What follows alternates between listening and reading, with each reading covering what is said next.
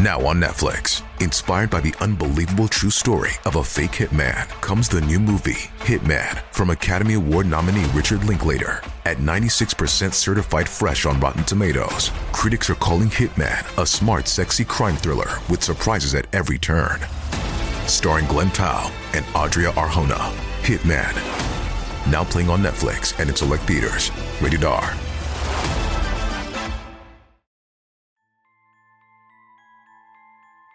Ser um ídolo do futebol ultrapassa as delimitações de um campo de futebol. Para se tornar de verdade um ídolo, o jogador precisa ter consciência que milhões de jovens em todos os lugares do mundo se identificam e têm esses ídolos, né, essas pessoas como exemplo.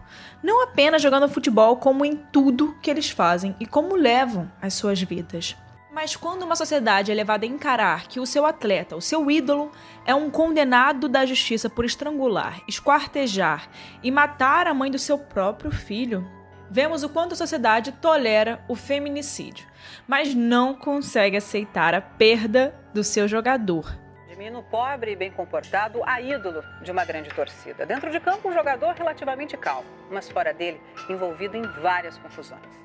Em 2010, o então goleiro, né, titular do Flamengo, prestes a entrar na seleção, super falado, né, super em alta, Bruno Fernandes foi condenado a 20 anos e 9 meses de prisão pelo homicídio triplamente qualificado de Elisa Samud, pelo sequestro e cárcere privado do Bruninho, filho dos dois. É difícil acreditar, mas ainda tem pessoas que apoiam Bruno e apoiam que o Bruno volte a jogar. Sim, ainda existem pessoas que apoiam. Sou a favor dele. Sou a favor dele no futebol, porque todo mundo erra. O cara tem direito a uma chance de voltar à sociedade. Quero ele no nosso time aqui em Rio Branco. Tá entendendo? Por favor. Se o cara errou, que o cara não pode voltar a ser outra pessoa normal de novo. Né? Pode? Obrigado. Obrigado, aí. Isso, isso significa que vocês concordam com ele? Que entre uma saída e outra do regime semiaberto, há sempre alguma pessoa que vá lá e tenta tirar uma selfie ao lado dele com muito orgulho. E do outro lado a gente vê, né, um tratamento muito banal dado à violência contra a mulher. Quem fala por Elisa, né? Quem representa Elisa? Por que, que, por que, que tiraram o direito do Bruninho ter uma mãe? Bom, é esse o caso de hoje, um caso bem forte. Realmente pesquisando a gente fica bem triste pesquisando e trazendo ele, mas é um caso muito necessário para a gente abordar aqui e tudo que eu falei está em matérias. Nada que eu trouxe aqui é achismo, tudo está em notícias, fatos. Eu nunca trago nada para esse podcast que não seja verdade. Então, se alguém quiser contestar alguma coisa, eu com certeza vou te mandar o link, a fonte que eu trouxe essa, essa, esse fato, né? Então agora sim eu vou chamar aí a vinheta, mas antes, calma, antes de eu chamar a vinheta, vai lá no meu Instagram, arroba Erica com K, Mirandas com S no final. Posta que você está escutando o podcast, vai que outras pessoas vêm e, ficam com vontade de assistir, de conhecer o nosso conteúdo. E claro, também temos o Instagram do Casos Reais, arroba Casos Reais, oficial. E vai lá que a gente sempre posta alguma coisinha também. Não é muito, não, mas a gente posta. Agora sim eu vou chamar a vinheta e vamos pro caso da semana.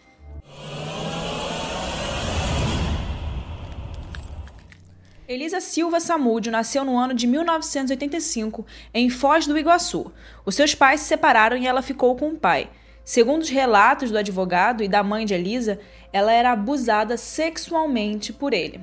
E ainda pequena, na infância, ela era fã de futebol. Por 10 anos, ela jogou como goleira em um time de futebol de salão da cidade dela. Ela disse que parou porque não dava dinheiro e também porque era muito preguiçosa, que não gostava muito de se exercitar. Ela disse isso a um jornal carioca em 2009. E com um sonho de ser modelo, ela saiu de casa aos 18 anos para morar em São Paulo.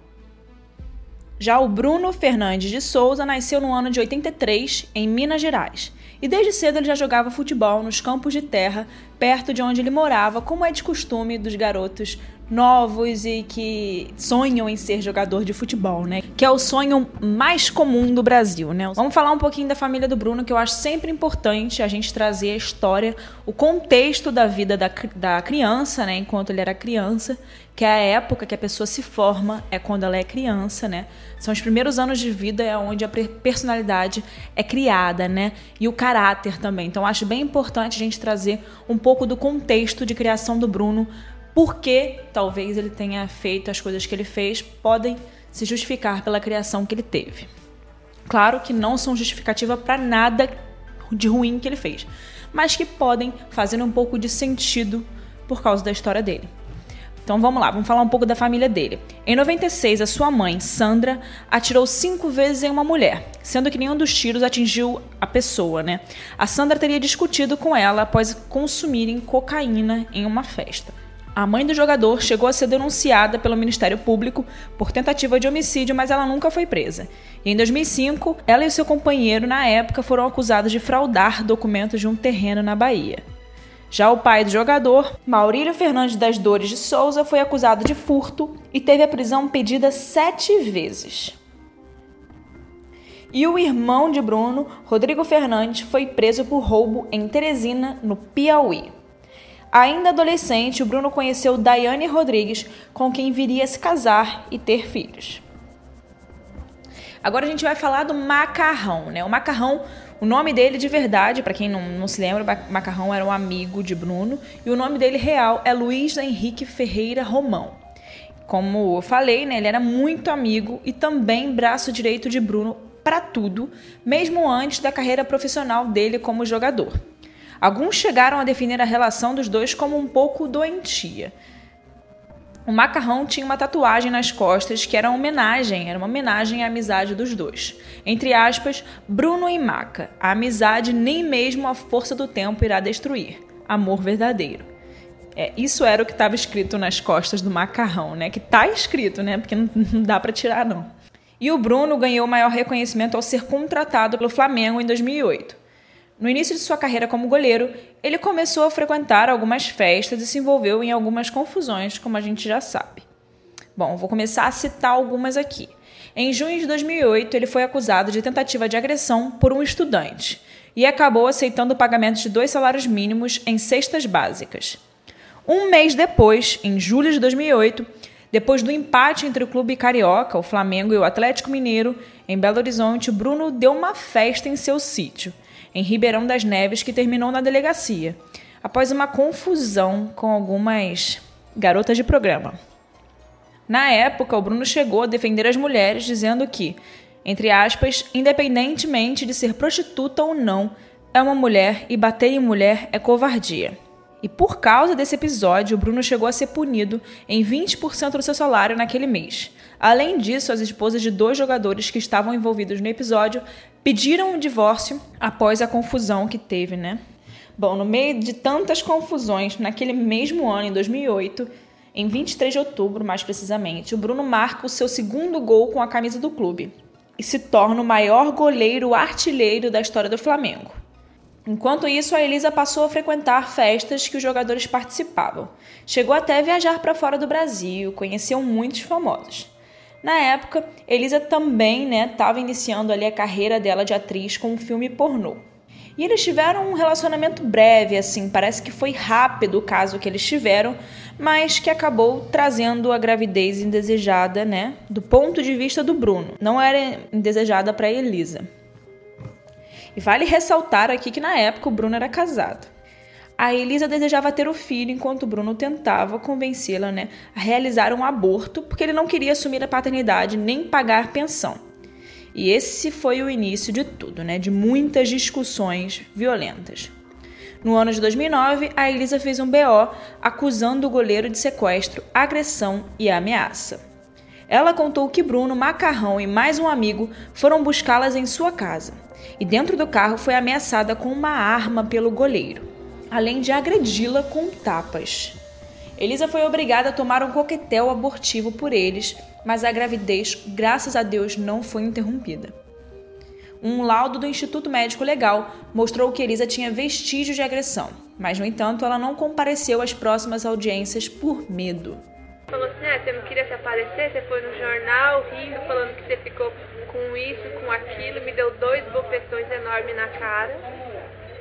Aí ele pegou e ficou rodando, rodando, rodando, falou assim, ah, não sei se eu te mato, não sei o que, que eu faço. Eu falei assim, ah, se me matar é pior porque as, as pessoas vão atrás de você.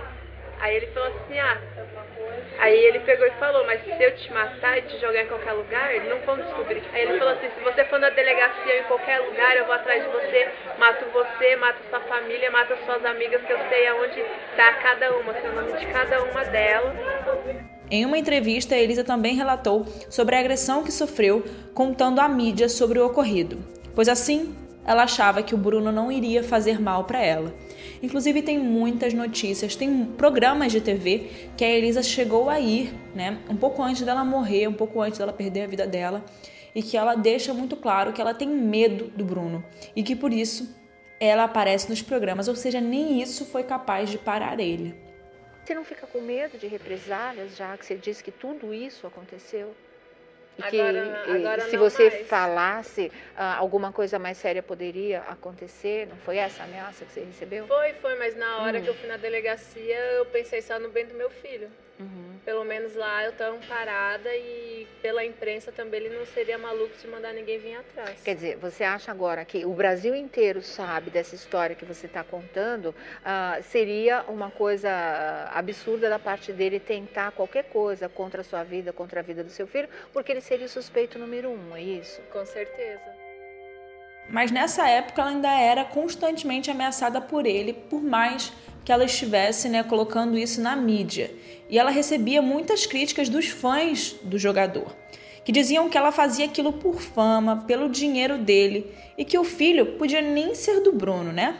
Isso é bem comum a gente escutar por aí, até hoje, né? 12 anos depois do ocorrido. O bebê nasceu em fevereiro de 2010. Em maio, o Bruno tentou convencer a Elisa a ir até o Rio de Janeiro. Ele dizia estar disposto a ajudá-la e, convencida de que ele queria ajudar ela mesmo, ela acabou indo para o Rio. E ao chegar, ela se hospedou no Hotel Transamérica, onde ela ficou por cerca de um mês. Em 6 de março de 2010, mais confusão na história do Bruno, na vida do Bruno, né? Que ele gostava de uma confusão. Com o objetivo de apaziguar a situação do amigo Adriano, né? Famoso imperador, quando o atacante, né, teve um episódio que ele brigou com a ex-noiva, Joana Machado, o Bruno questionou os repórteres. Entre aspas, quem nunca saiu na mão com uma mulher? Qual de vocês aí, que é casado, que, não, que nunca brigou com a mulher, que nunca discutiu, que nunca até saiu na mão com uma mulher, né, cara? E na época ele foi repreendido pela então presidente do clube, Patrícia Morim. E o Camisa 1 chegou a se retratar e pedir desculpas pelo que ele falou publicamente. E em julho daquele ano, a polícia recebeu ligações anônimas que informavam que Elisa e seu filho Bruninho estavam no sítio do goleiro e que a mulher havia sido agredida. Os agentes foram até o local com um mandado para que pudessem entrar no sítio. As autoridades perguntaram ao caseiro Elenilson se o bebê estava se o bebê esteve ali e ele negou. Por causa das diferentes informações, todos que estavam no local foram para a delegacia. E lá o funcionário afirmou que a criança esteve no sítio sim, mas que não sabia sobre o seu paradeiro. Em algum momento, Daiane, né, a mulher de Bruno, ligou para as autoridades e relatou que o motorista de Bruno, o Emerson, poderia saber onde o bebê estava. Ao ser interrogado, o homem chorou desesperadamente e afirmou que levaria a polícia até o bebê para que sua situação não se agravasse ainda mais. O Emerson guiou os agentes até uma casa e a mulher que morava lá revelou que a sua filha havia levado o Bruninho. Eles então seguiram até a residência da filha, que disse que o bebê estava em outro local. E eles seguiram as pistas até encontrá-lo, até encontrar Bruninho, né, com desconhecidos. Assim que foi dado o desaparecimento de Elisa, já tinham alguns suspeitos na lista, né, bem claros por sinal, e um deles era Bruno. Em 4 de junho de 2010, dois amigos do goleiro a levaram até a casa de Bruno para que eles conversassem. Jorge, um outro amigo de Bruno, que era menor de idade, estava escondido no porta-malas. Após Elisa entrar, o Jorge saiu e a ameaçou com uma arma. Com o susto, a Elisa tentou reagir e conseguiu tirar o revólver dele. Ela tentou disparar, mas só que estava descarregado. Jorge rapidamente pegou a arma de volta e deu três coronhadas na cabeça de Elisa. Então ela foi levada para casa de Bruno e trancada em um quarto, enquanto Bruninho estava aos cuidados de Fernanda Gomes de Castro, que era uma outra amante de Bruno na época. Ou seja, estamos aqui na terceira mulher para poder esclarecer para vocês. Elisa era uma amante, né? Fernanda, outra amante, e Daiane, provavelmente, teoricamente, mulher de Bruno. Eles partiram para o sítio no dia seguinte, quando o goleiro retornou de um jogo. A situação estava a mesma até então. Bruninho com Fernanda, enquanto a Elisa estava presa. Ela era alimentada no quarto e também foi espancada várias vezes. Elisa foi obrigada a ligar para conhecidos e dizer que estava bem. Em 9 de julho, Bruno fez um churrasco e muitos estranharam que a casa permaneceu pela primeira vez trancada durante a festa. E testemunhas, inclusive, afirmaram ter visto o caseiro entrar com pratos prontos em determinada hora. Na noite de 10 de julho, Jorge e Macarrão saíram com Elisa em um carro e em outro foram Bruno e seu primo Sérgio. Eles seguiram até a casa de Marcos Aparecido, apelidado de Bola, um ex-policial militar que participou de treinamentos para cachorros e tinha Rottweilers em casa. O Sérgio, primo, conta que voltou para o sítio os demais e os outros seguiram para casa. Elisa disse que não aguentava mais apanhar, então o Bola respondeu dizendo que ela não iria mais apanhar, e sim morrer. Elisa morreu por as... Elisa morreu por asfixia ao ser estrangulada. Jorge disse que Bola saiu com um saco preto, onde supostamente estavam os restos de Elisa, e ele deu para os cachorros. Contudo, a perícia, após ir até a casa de Bola, alegou que não encontrou indícios de esquartejamento no local. O Emerson foi condenado a dois anos e seis meses de prisão, Helenilson a três anos por sequestro e cárcere privado e cumpriram a pena em regime aberto. Daiane foi absolvida. Jorge cumpriu dois anos de medida socioeducativa e acabou sendo liberado. Fernanda Castro foi sentenciada a três anos de prisão, mas a pena foi substituída por prestação de serviços à comunidade. Já a sentença de Marcos foi a 22 anos de prisão sobre as acusações de homicídio triplamente qualificado e ocultação de cadáver. Luiz Romão foi condenado a 15 anos de prisão por homicídio triplamente qualificado, cárcere privado e sequestro. E já o Bruno, né, que demorou a chegar aí nele, foi sentenciado a 20 anos e 9 meses de prisão.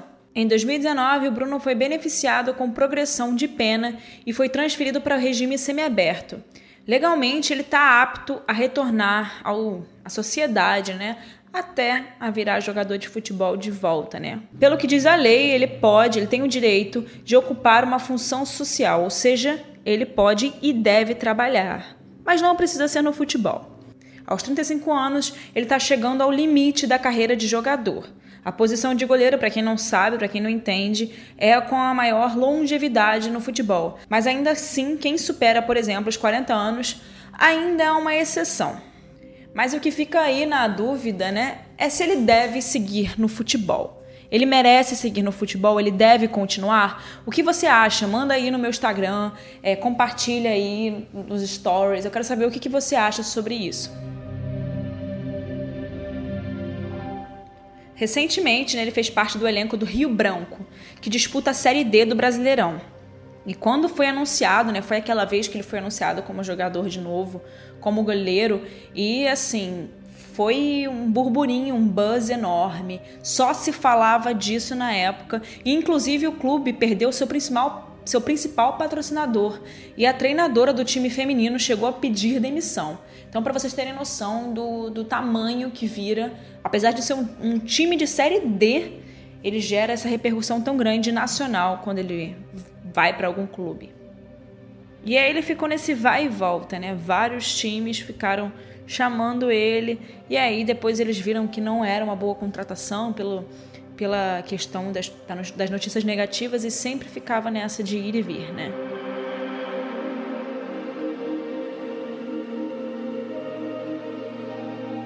Vocês devem estar se perguntando, né, sobre o Bruninho. Onde está o filho, né, do casal? O Bruninho vive com a mãe de Elisa e não demonstra nenhum, absolutamente nenhum interesse em conhecer o pai. Em uma entrevista para o Domingo Espetacular, o Bruno chegou a dizer que o motivo da morte de Elisa não seria a pensão. A motivação teria sido muito maior e que ele apenas pagou essa conta.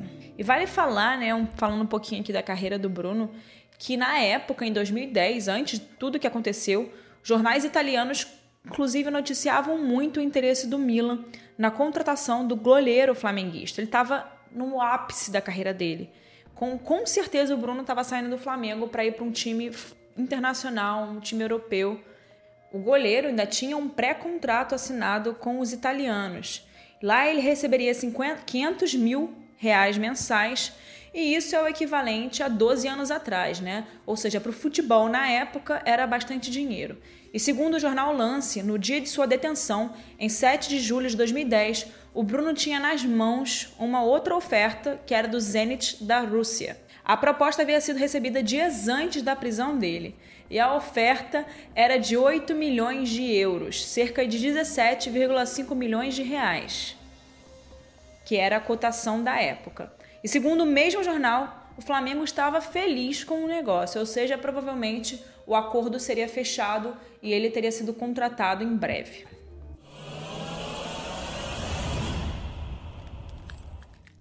Enfim, esse é o caso de Elisa Samúdio, né? Que teve esse final tão triste, mas que ao meu ver o final não é tão triste assim, já que Bruninho tem, tá em vida, né? O Bruninho está vivo, está com saúde, apesar de terem dado um coquetel, né, para tirar a vida do Bruninho.